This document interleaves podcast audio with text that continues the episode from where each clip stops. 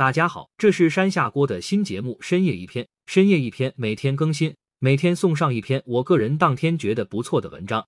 今天的文章来自公众号三联美食，作者艾江涛，标题是“喀什的夜巴扎才是南疆小吃的天堂”。流动的古城夜巴扎，晚上八点多，喀什的天光正好，沿着中西亚市场路，驱车穿过土曼河，再走一段就是喀什老城东门。东门外高台上一片土黄色的层层叠叠的民居。蓝天下显得苍凉而遗世独立，正是著名的高台民居。这块占地八十多亩的大土台，曾生活着六百多户人家，更因聚居许多土陶匠人，被称为高雅土陶。长期在喀什古城工作的阿迪丽江介绍，如今这里正在进行建筑的加固改造，未来会变为一个遗址公园。高台民居形成于八百多年前的喀喇汗王朝时期，原本位于王宫东大门外，是进城的人们歇脚的郊外驿站。一百多年前，一场洪水冲出的大沟，如今的土曼路，将它与老城分开。像几百年前的旅人一样，我们从雄伟的东门进入这块以艾提嘎尔清真寺为中心、被人民路、色满路、亚瓦格路和土曼路围起来的喀什古城。宽阔整洁的砖头铺就的道路两旁，一排排具有伊斯兰风格的砖石结构建筑出现在眼前。空气中的热度已经下降，店铺门前游人如织。阔纳戴尔瓦扎路口，一把用红铜铸造的大铜壶格外引人注目。沿着街道信步走去，让我入迷的是古城中人们的生活状态。这是一种非常奇妙的感觉。我们像在不经意间走进老城居民的后花园，除了大门帘后的内饰，这里的一切都自然的敞开着。铜器店铺门口，一位师傅正低头聚精快神的捶打着手中的铜器。桑葚树下，几个白胡子的维吾尔族老人正在漫不经心的聊天。随便拐进一条巷子，你很快会被那黄色的泥土建筑、大门外一排排整齐的无花果夹竹桃盆栽所吸引。跑来跑去的孩子们玩得不亦乐乎，对镜头毫不在乎。眼前的喀什老城已是老城改造后的一处五 A 级景区。二零零九至二零一四年，喀什市投入七十亿元，对一点五七平方公里的老城核心区进行全面危旧房改造。阿迪丽江介绍，改造工程以保持古城风貌为原则。尽量在安全设计与居民意愿之间寻求平衡。古城改造中，我们把居民住宅的一楼改成商铺，希望他们就地就业，自己有手工业可以做，做不了就租出去。老城区改造前，古城中只有六百多家商铺，改造之后已经达到两千七百多家。我们还促进了餐饮业的发展，用就业援助金制作了两百多辆餐车，免费发放给老城低收入户，让他们从事夜市餐饮。正因为老城百分之七十以上的店铺由本地人开设，老城家园的本地风味才得以维持不变。历经沧桑，喀什老城依然让人感到浓郁的异域风情。这也是二零零六年电影《追风筝的人》将这里作为影片中艾米尔和哈桑生活的阿富汗的重要取景地的原因。时间退回一九二九年，瑞典东方学家贡纳尔·雅林第一次看到喀什老城时感叹道：“就如同从现代回到中世纪。”回到为拍摄电影《一千零一夜》所设置的场景中，喀什人喜欢巴扎，无论城镇还是乡村，都有种类丰富的巴扎。巴扎是父亲，巴扎是母亲。从这句维吾尔谚语也能看出，巴扎对当地人的重要内涵远远超出翻译对应的集市。正如沈伟在《喀什噶尔》一书中所说，每一个巴扎，无论城镇巴扎还是乡村巴扎，至少具备以下的功能和内容：商品博览会。人流和物流集散地、乡村学堂、社交场所、麦西来府剧院、新闻与小道消息发源地、美食展示会、手艺人的舞台、毛驴音乐会、孩子们的游艺园、乞丐们的节日、恋人们的约会地。巴扎可以说是喀什这个丝路重镇历来商业发达、分工细化的明证。我后来才知道，老城中许多分类精细的商铺聚集，是历经千年的自然业态，并非人为布局。正如阿迪丽江所说。古城七百米的一条阿热亚路上，就有五个巴扎：花盆巴扎、铁器巴扎、木器巴扎、围绕巴扎、帽子巴扎。同一行手艺人聚集到一块儿，就可以把它叫巴扎。对喀什人来说，夜市就是晚上的巴扎。一九七四年出生的阿迪丽江，从小喜欢摄影，从十六岁起就用胶卷记录喀什古城的变化。喀什最早的夜市就在艾提嘎尔清真寺左侧人民电影院前的小广场。阿迪丽江回忆，上世纪八九十年代。都是没有固定门脸的小摊小贩，三四个人推着维吾尔族那种木头餐车，主要卖羊杂碎、烤肉、羊蹄、牛蹄这些东西。古城这边的夜市也一直在延长。五年前夜市没有这么大，就在欧尔达西克路口那块儿，后来发展成一条街道，还是旅游带动的结果。晚上九点多，老城夜市的食摊已经陆续摆了出来，在恰萨路和欧尔达西克路交汇处的小广场，被一排小摊围起来的舞台旁，啤酒、烤肉已经摆上桌，孩子们趴在舞台边，和游客一起欣赏舞台上维吾尔族少女们曼妙的舞蹈。让我感动的是，后来大家索性一起在台下围成一圈。跳起了萨满舞，一种当地人受原始萨满教影响形成的舞蹈。如今的古城夜市集中在城直角分布的欧尔达西克路上，道路两旁是排列整齐、琳琅满目的餐车。大一点的档口后面有自己的饭店，可供堂食。我曾去过乌鲁木齐的五一夜市，包括像海口、台北这样南方城市的夜市，只有喀什的夜市给我那种纯粹的本土特色。换句话说。这里只能是南疆维吾尔族美食小吃的天堂，而非天南海北的小吃杂烩。夜市上最先引起我注意的是酸奶刨冰。为了招揽生意，卖刨冰的小哥在杯中刮好冰，加入酸奶，然后要把杯中的刨冰高高抛起，再滴水不漏的接入杯中。白练一样甩往空中的奶冰，经过数次抛洒，已经充分拌匀，一口咬下去，酸爽异常，暑气全消。小哥熟练的动作，如同拉面师傅把面条甩向空中。烤包子师傅飞快地往馕坑里贴包子，为夜市增添了一种市井杂耍般的活力。找个地方坐下，开始品尝夜市的老三样：羊杂碎、烤肉、胡辣羊蹄。夜市上的羊杂碎给人强烈的视觉冲击力。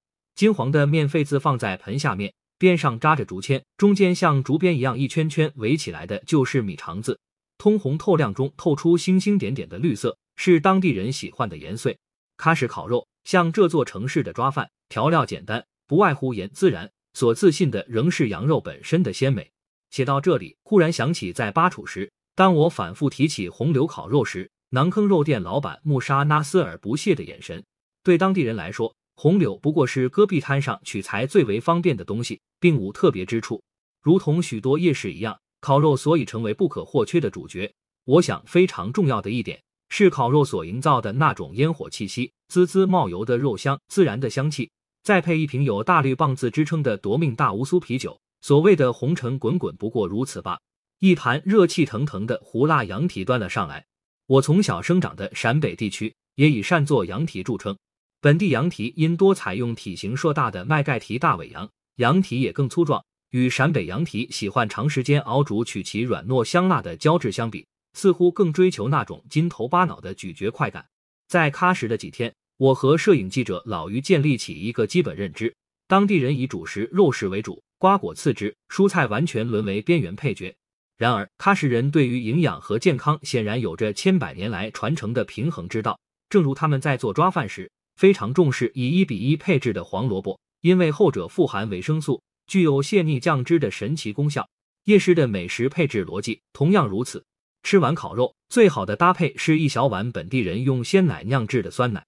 来喀什之前，我曾听很多人惊叹出喝本地酸奶体会到的酸，真正喝后感觉还好，那是一种能真正感受奶味的鲜爽。凉粉同样是大快朵颐之后的清爽拌餐。夜市上有一家凉粉摊，来自艾提嘎尔清真寺旁的亚瓦格古老凉粉店。这家已传承三代的凉粉店，由三兄弟一起打理，大哥负责凉粉制作，二哥负责前台的切制售卖，小弟则推着餐车晚上在夜市售卖。这家店是爷爷在一九零五年开的，爷爷干了六十五年，到一九七零年爸爸开始做，我们从二零零零年开始干。大哥对凉粉店的历史如数家珍，与内地很多地方不同，喀什的传统凉粉是在凉粉中加入几乎同比例的粉条，配料就是细长的青萝卜丝，拌着醋、辣椒、大蒜、香菜、黑胡椒孜然组成的调料汁，晶莹透亮的凉粉粉条，包括萝卜丝，提供了层次丰富的口感。吃完凉粉。当地人更喜欢像吃缸自肉一样，细细的品味一颗颗裹着料汁的鹰嘴豆。这家古老凉粉店引以为傲的地方，还在于他们的醋由自己酿制，其他调料也有独特的配方。不管是店里还是夜市，摊位前总是人头攒动，生意火爆。烤蛋是夜市的新贵，我粗粗数了一下，夜市一条街上至少有二十个烤蛋摊位。烤蛋餐车一边堆着层层叠叠、大小不一的鸵鸟蛋、鹅蛋、鸡蛋、野鸡蛋、鸽子蛋。一边则是炭灰压着缓慢燃烧的木炭和烤架。喀什原来没有烤蛋，从和田那边传过来，近三四年才出现。二零一八年，姐姐去和田那边学，回来后又交给了我。古扎利和姐姐隔着不远开了两个摊档。他告诉我，虽然烤蛋技术从和田传来，但他们在调料方面又做了改进。除了和田烤蛋原有的藏红花蜂蜜，还加入一种包含鹿茸、人参、玛卡等十二种配料组成的混合调料。我和老于点了两种烤鸭蛋，普通烤蛋放在架子上不断翻烤即可。营养蛋则要先用打蛋器打开一个小口，倒出部分蛋清，然后逐次加入野鸡蛋液、鸽子蛋液、蜂蜜及其他调料，径直放在炭火上烤熟。古扎利一边烤一边给我们讲述烤蛋最为关键的火候控制。最难的是，有的顾客要求半熟，错过几秒就会变成全熟，对时间要求非常苛刻。如何判断一颗没有打开的鸭蛋是全熟还是半熟？古扎利把两颗蛋交给我们感受。半熟的蛋不会很烫，全熟的特别烫手，用手轻轻一搓就知道了。另外，半熟的拍起来没有动静，全熟的有那种震动的感觉。放在架子上烤的鸭蛋，吃起来比煮蛋多了种烤制带来的干香。开口后不断搅拌成熟的营养蛋，口感颇为惊艳。一口吃下去，竟然有种南瓜的甜糯，正如我们吃鱼香肉丝时感受到鱼的味道。跨界的味觉总让人难忘。凌晨一点多，夜市流动的火焰依然不息。东门附近的酒吧烧烤一条街，据说通宵营业。好在对于喜欢歌舞的当地人来说，歌市之声并不会打扰他们的清梦。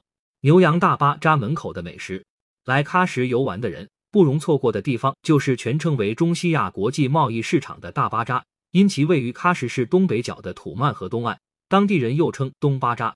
我曾跟着川流不息的人群在期间流连，印象最深的却是葡萄干摊位前的幽默。一张张贴着葡萄干的爷爷、葡萄干的奶奶、葡萄干的爷爷的爷爷、葡萄干的黑老大的招牌，让人捧腹。比较而言，我更喜欢位于喀什郊区三一四国道旁的喀什牛羊大巴扎。作为整个新疆地区最大的牲口巴扎，这里能深切的看到维吾尔人与牛羊的那种血脉联系。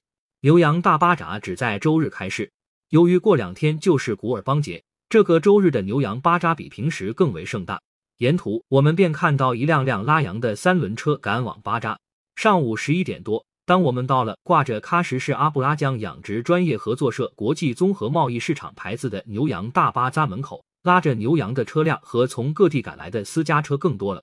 进入大门，首先是一片开阔地，凉棚下面摆着一排排卖水果、蔬菜、小百货的摊位。三三两两从附近村庄赶来的农民牵着自家的羊往里面继续走着。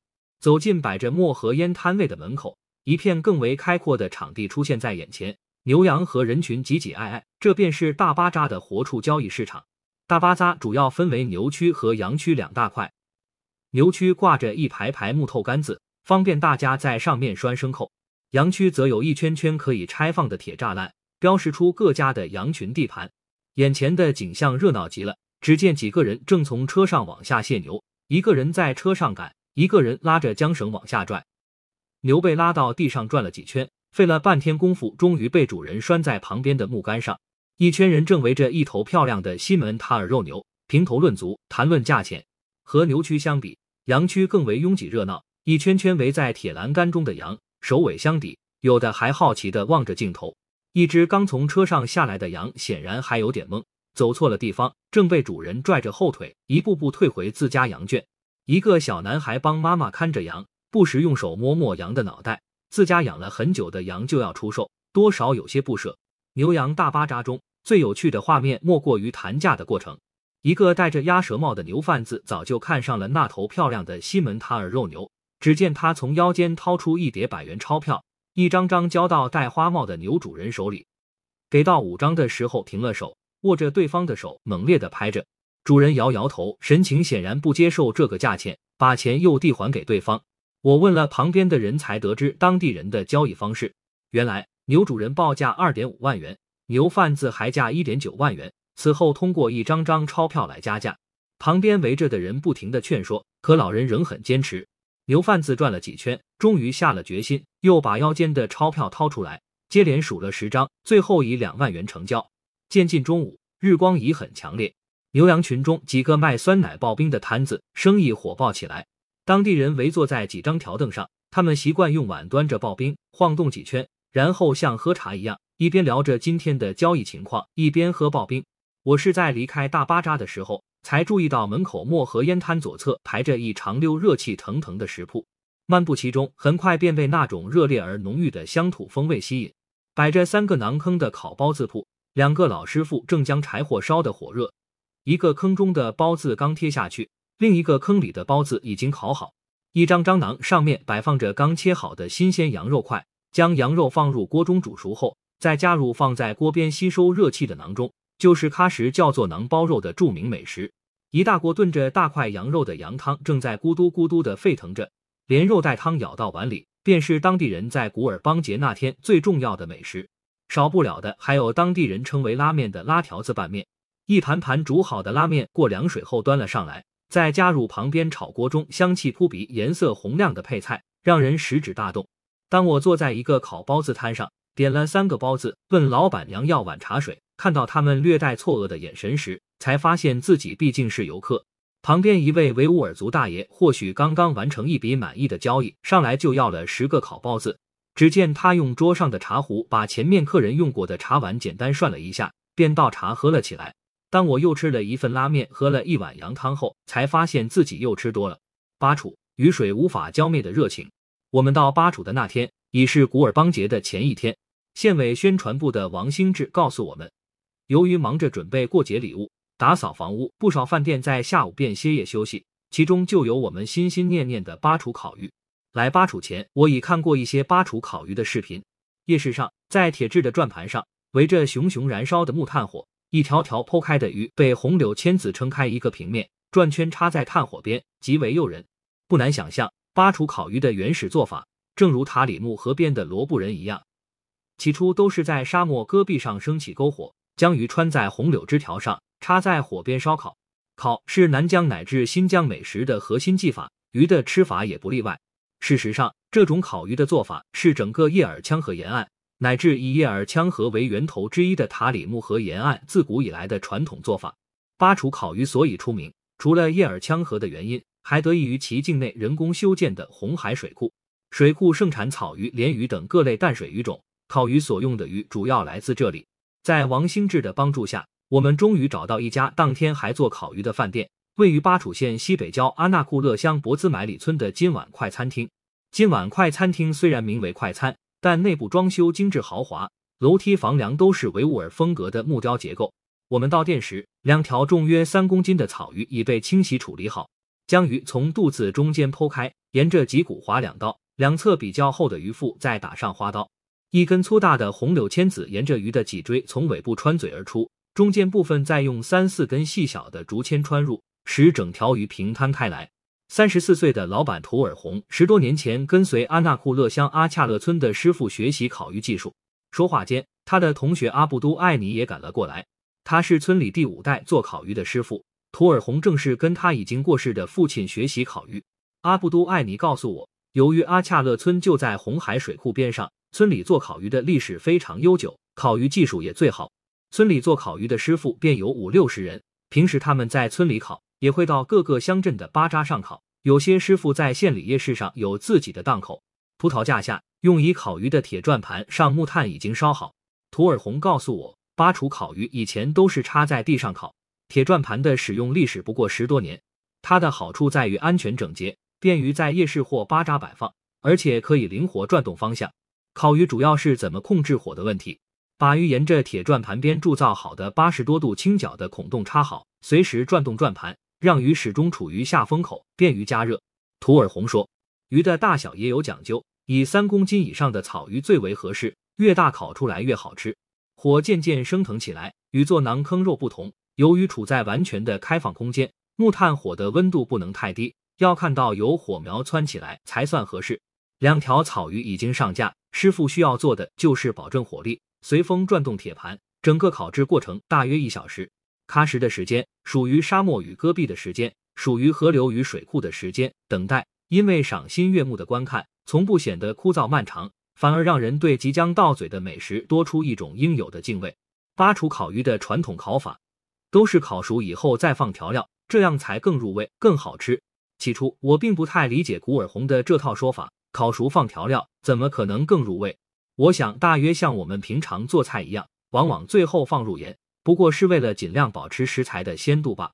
不过，当我看到鱼即将烤好时，师傅们将烤鱼摊平放在一个铁丝网上，刷上用皮牙子、辣椒、香菜、孜然、胡椒粉调配好的汤汁，看着汤汁在鱼肉中沸腾时，忽有所悟。在喀什，烤虽然是最为核心的烹饪技法，但人们对火的运用之妙，却并非一个简单的“烤”字可以形容。正如烤包子、烤全羊、馕坑肉，是将烤鱼们相结合；烤鱼收尾加入汤汁的过程，无疑是将烤鱼煮相结合。为此，我们在品尝美食时，才能感受到那种复合的味觉层次。乱想之中，烤鱼的香味飘了出来。不出所料，加了一筷子烤鱼，果然兼具焦香与鲜嫩，颇为可口。旁边桌上，一家从内地来的游客到饭店才发现已经封灶，只能喝茶吃点烤馕。两条烤鱼的分量太足，在我们的相邀下，两桌人一起分享了这顿节日前的烤鱼大餐。红海水库就在边上，引逗我们一探究竟。结果去了以后，并没有想象中的清波浩渺，芦苇与红柳簇拥下的水面已退缩到难以踏足的远处。水库管理站工程师吕玉是从苏州援江的江二代，他告诉我。红海水库始建于一九四二年，历经上世纪五十年代、八十年代末、九十年代初多次扩建修整，目前库容达七千两百万立方米。水库位于叶尔羌河流域的尾端，通过水渠将叶尔羌河支流的水引入，再通过唯一的出水口，灌溉巴楚镇、红海乡等六个乡镇的二十多万亩土地。由于还未进入蓄水期，眼前的水库水位比较低，每年八九月份。水库开始蓄水后，会保持一个稳定的水位。吕玉介绍，水库中的鱼由水管站的一名工作人员承包。附近阿恰勒村的渔民捕捞后，将鱼卖给承包者，后者再到鱼市卖给烤鱼师傅们。聊天过程中，一位在此打鱼三十多年的渔民骑摩托车路过，他告诉我们，每天早上八九点钟，在景区鱼市上可以买到新鲜的鱼，现在一天能够供应三百多公斤，鱼多的时候一天三五吨都有。水库归来，雨水渐渐大了起来。我们担心晚上的夜市没法开张。晚上九点多，当我们抱着试试看的心理，趟着雨水来到巴楚泰和热斯塔美食广场夜市时，还是被眼前热闹的景象惊呆了。这里夜市的摊位普遍搭有兼具遮阳遮雨功能的凉棚，即使雨天也不受影响。